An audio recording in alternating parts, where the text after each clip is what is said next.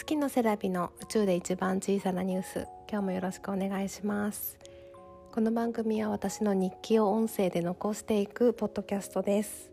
お時間が許す方はどうぞお付き合いください。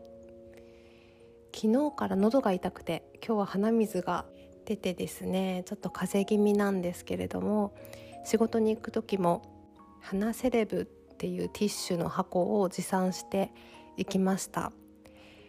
下のこうこうちゃんがですね鼻水がすっごく垂れていてアンパンマンの絵が描いてある花セレブをいただいたんですよね。アンパンマンとメロンパンナちゃんとバイキンマンで3箱セットになっているネピアの花セレブなんですけど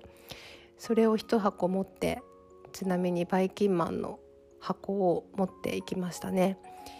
仕事中も外出することがあったのでバッグに箱ごとティッシュを持っていきました。なんか毎日バタバタしてて師走感出てきましたよね。でもうあと10日もないか。うんとね今収録してるのが23日なので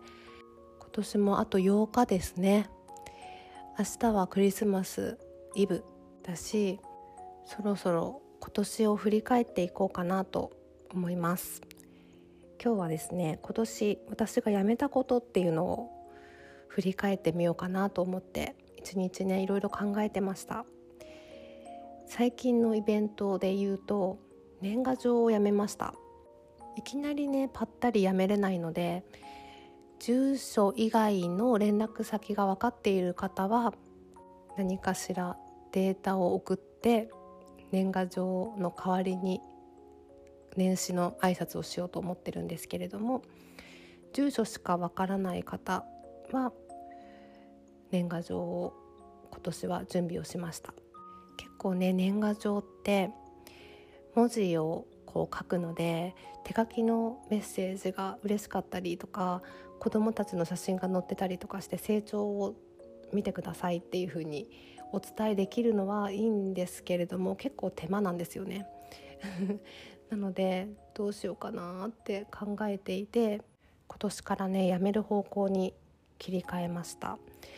あとですねみっちゃんの英会話をやめましたね。始めたのは夏ぐらいだったかな。最初に家にですね英会話の先生が来てくださってそこでいろいろとレッスンを受けた時はすっごく楽しい楽しいって言って発音もね初めて英語を聞いてその聞いた発音をそのままちゃんと言えるから親がびっくりしてみっちゃんにやりたいか聞いたらやりたいって言ってくれたのでね始めたんですけれどもコロナの影響もあってオンラインで習うようにしてみたんですね。でオンラインで30分なんだけど全く集中力が持たなくってずっと席に座らないし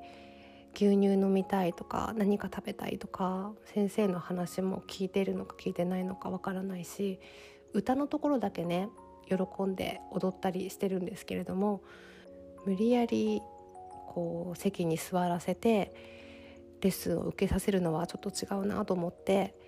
これも一旦やめようということでやめるようにしました。あとですねこのポッドキャスト始めていろいろと自分自身の内省を深めていけたっていうことがきっかけで、うん、やめたことっていうのが自分がやりたいことを諦めるっていうことをやめました。具体的に言うと、えー、長男のみっちゃんがもうすぐ4歳なんですけど彼がお腹にいる時ぐらいから自分がやりたい写真を撮るっていうことがなかなかできなくなっていたんですね。今考えれば別にお腹が大きくたってできると思うんですけれども当時は新しいステージに立つ自分自身のことでいっぱいいっぱいで本当にやりたいことが何なのかとか全然考える余裕がなくなっていてそれから4年ぐらい全然写真撮ってなかったんですけど最近毎日のようにカメラがそばにあって気づいたら写真撮れる環境にいてやっぱり楽しいなって思ったのでこれからはですね自分のやりたいことをちゃんとやろうっていいう風にシフトしていこうと思ってます。あと読書ですね。読書メーターっていうアプリでですね今年読んだ本を登録してみたらほとんど子育て系の本だったんですよ。たまにね、うん、自己啓発系の本だったり、うん、あとは本当に23冊小説があったんですけれども本当に子育てのことで頭がいっぱいだったんだなって気づかされました。今までのことはまあそれはそれでいいとしてこれからは自分が本当に読みたいものと知りたいことが書かれている本に手を伸ばしたいなっていうふうに思っています。他にやめたことあるかな？もうちょっと考えてみますね。では今日も最後まで聞いてくださりありがとうございました。また明日もアップします。